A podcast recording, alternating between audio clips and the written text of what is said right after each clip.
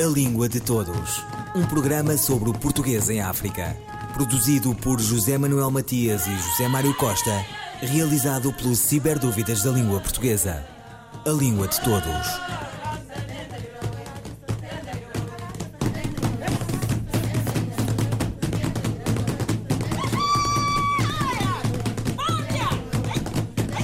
As provas de aferição, em uso no sistema educativo português, são uma espécie de estados gerais dos saberes, das pedagogias, dos objetivos a atingir. Na área específica da disciplina de português língua segunda, onde há um número significativo de alunos que não têm o idioma comum como língua materna, a análise tem outras especificidades. Mais do que examinar, classificar e dar nota ao aluno, a aferição serve para avaliar o sistema. Há quem considere a prática alguma bizantina. Logo se verá. Língua de Todos conversa com o professor Carlos Rocha, colaborador do Ciberdúvidas da Língua Portuguesa. A prova da aferição de português língua segunda é aplicada a alunos que frequentam a disciplina de português como uh, língua segunda, obviamente. Trata-se uh, de uma prova destinada a alunos surdos, que, uh, para os quais há, um, há, uma situação que está contemplada no, no, no currículo, uh, dado que existe um programa para, para eles, para estes alunos, uh, programa este publicado em 2011. estamos a falar, portanto, de um programa com características muito próprias, não é? E que. condição que a prova bem reflete. De qualquer maneira, é um programa que está articulado com os outros, chamado do, do, do, ensino que está generalizado aos outros alunos. Passando a, a descrever a prova. Está esta constituída por 15 itens, portanto há 15 questões, que estão uh, quase todas elas, 14, 14 delas ligadas, estão elas relacionadas com três textos. O primeiro texto é o, é o texto A, uh, corresponde à lenda de Timor, é um texto narrativo, um, pequeno. uma lenda, não é? Com características paraliterárias, não é propriamente um texto literário, é um texto uh, com características quase literárias, por isso estamos a falar em texto uh, paraliterário. Uh, portanto, um texto próximo de um texto literário que faz parte da tradição oral. É um, é um texto vertido em português, não é? Uh, foi colhido de uma, de uma coletânea de uh, contos tradicionais de Portugal e de outros países. E nesse texto conta-se a origem da ilha de Timor. É, portanto, um texto muito acessível, é um texto que uh, se lê sem dificuldade.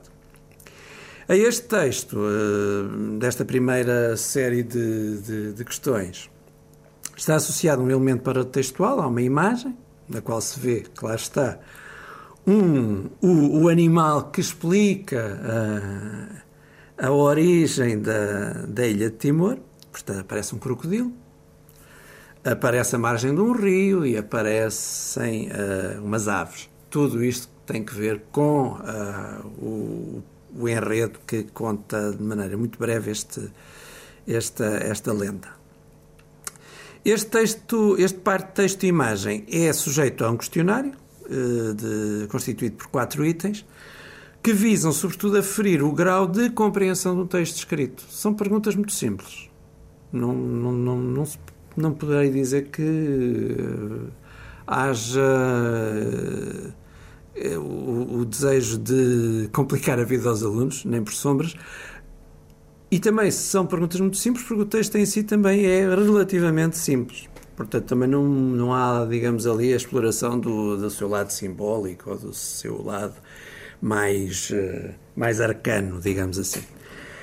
Hum, portanto, depois destes quatro itens, temos um segundo texto, o texto B e o texto C. Portanto, há dois textos, textos estes que têm caráter eminentemente utilitário, são textos funcionais.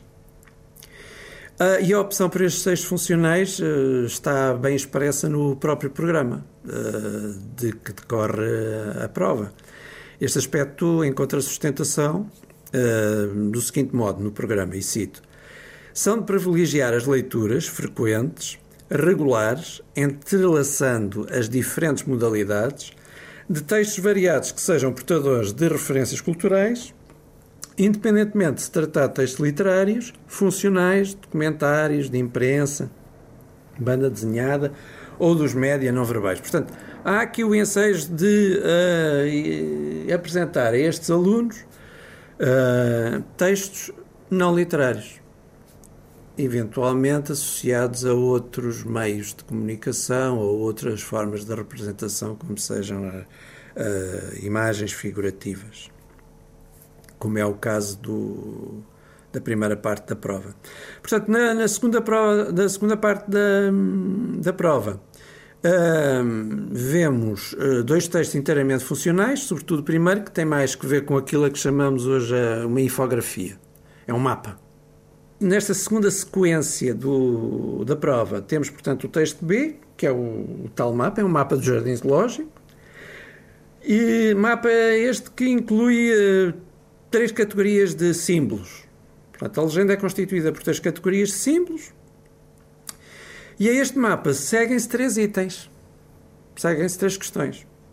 Uh, há um exercício de correspondências, outro de preenchimento de espaços e um, uh, e um exercício final de escolha múltipla. Uh, esta terceira parte, esta segunda parte, perdão, tem, tem, quanto a mim, alguma dificuldade. É, porque parece requerer do aluno bastante concentração. Carlos Rocha, colaborador do Ciberdúvidas da Língua Portuguesa, sobre as provas de aferição de português Língua Segunda. A prova realizou-se na primeira semana de junho de 2019. Carlos Rocha. Depois temos ainda um, um segundo texto utilitário, portanto, o terceiro texto da prova, o texto C, que corresponde a um texto de caráter promocional tem por referência um parque de vida natural situado no Alentejo. Uh, os, os, itens uh, associados a este terceiro texto uh, são em número de sete. os três primeiros são dedicados à compreensão de texto, enquanto os restantes quatro abordam os conteúdos gramaticais e outros afins, como sejam as convenções da escrita e em especial a pontuação, a aplicação da pontuação a um texto. Os conteúdos gramaticais focados são, uh, mais, mais, mais especificamente, o, de, o, de, o do reconhecimento das classes de palavras, não é? Fala-se de adjetivos, de, de preposições também. Uh, e uh, também há itens sobre morfologia, portanto, fala-se de graus de, dos adjetivos. Os itens que são dedicados às preposições também envolvem a contração das preposições com artigos, uh, artigos definidos. Uh, e o item que é dedicado à pontuação pode não ser especialmente fácil, é o item 13.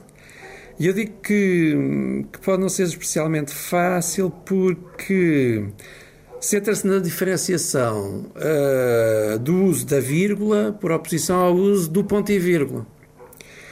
Ora bem, atendendo que os textos sujeitos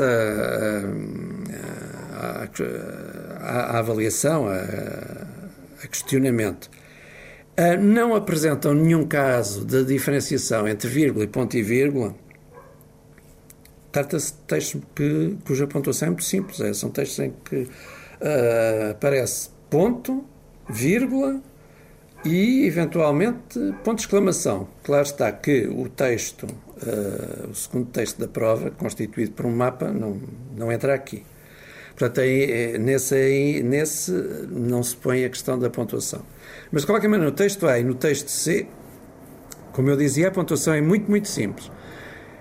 Hum, portanto, que o que o item 13 ponha à prova os conhecimentos dos alunos relativamente ao uso de, de vírgula e ponto e vírgula, não é que seja discutível, mas uh, é provável que seja uma forma de lhes complicar a vida, digamos assim, desta forma muito, muito chã. Um, de qualquer maneira, a formulação da, da, questão está muito clara.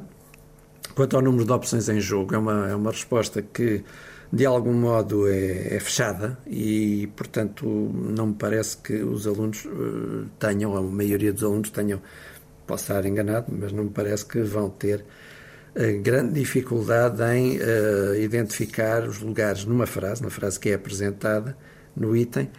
Uh, não me parece que vão ter grande dificuldade em reconhecer o lugar onde deve colocar-se a vírgula e o lugar onde se deve colocar o ponto e vírgula.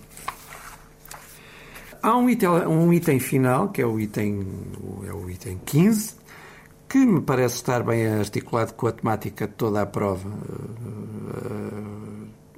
Os temas abordados em toda a prova pelos textos, e os textos e o, e o mapa, que no fundo é, um, é também um texto, digamos assim, um, focam a, os temas da viagem, da visita. E, portanto, o item 13 o que faz, pede aos alunos que escrevam um texto, também ele persuasivo, tão persuasivo como o texto C,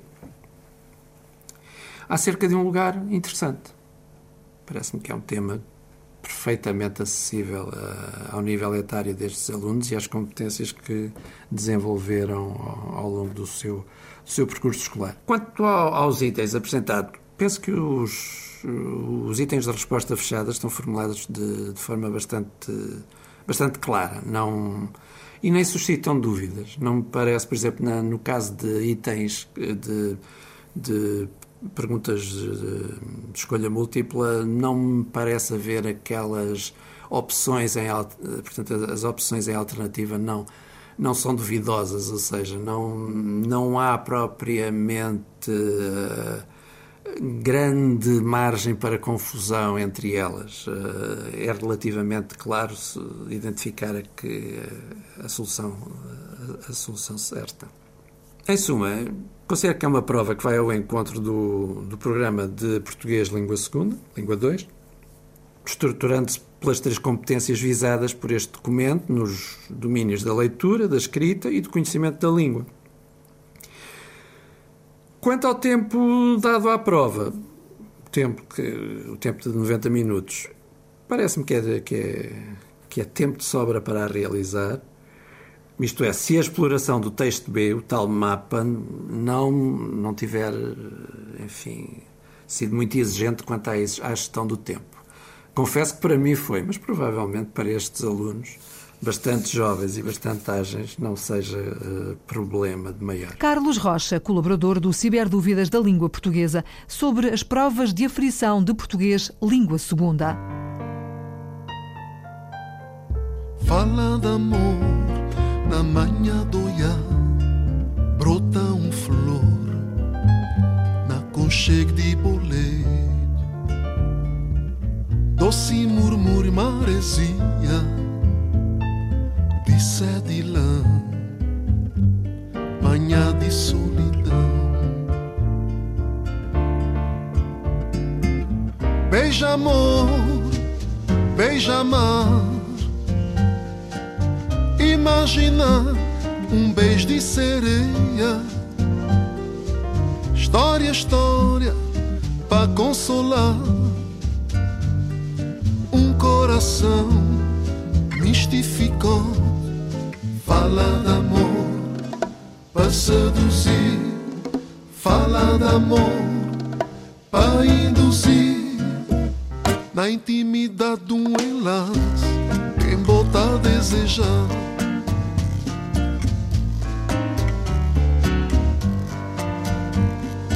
Fala de amor na manhã do iar, brota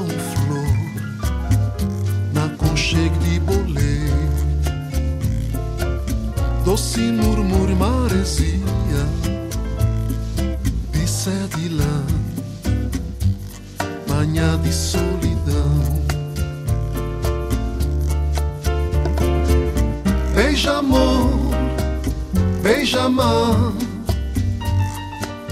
imagina um beijo de sereia. História, história, para consolar coração mistificou. Fala de amor para seduzir, fala de amor para induzir. Na intimidade de um enlace, quem bota a desejar. Quem botar desejar, beija amor. Quem botar desejar.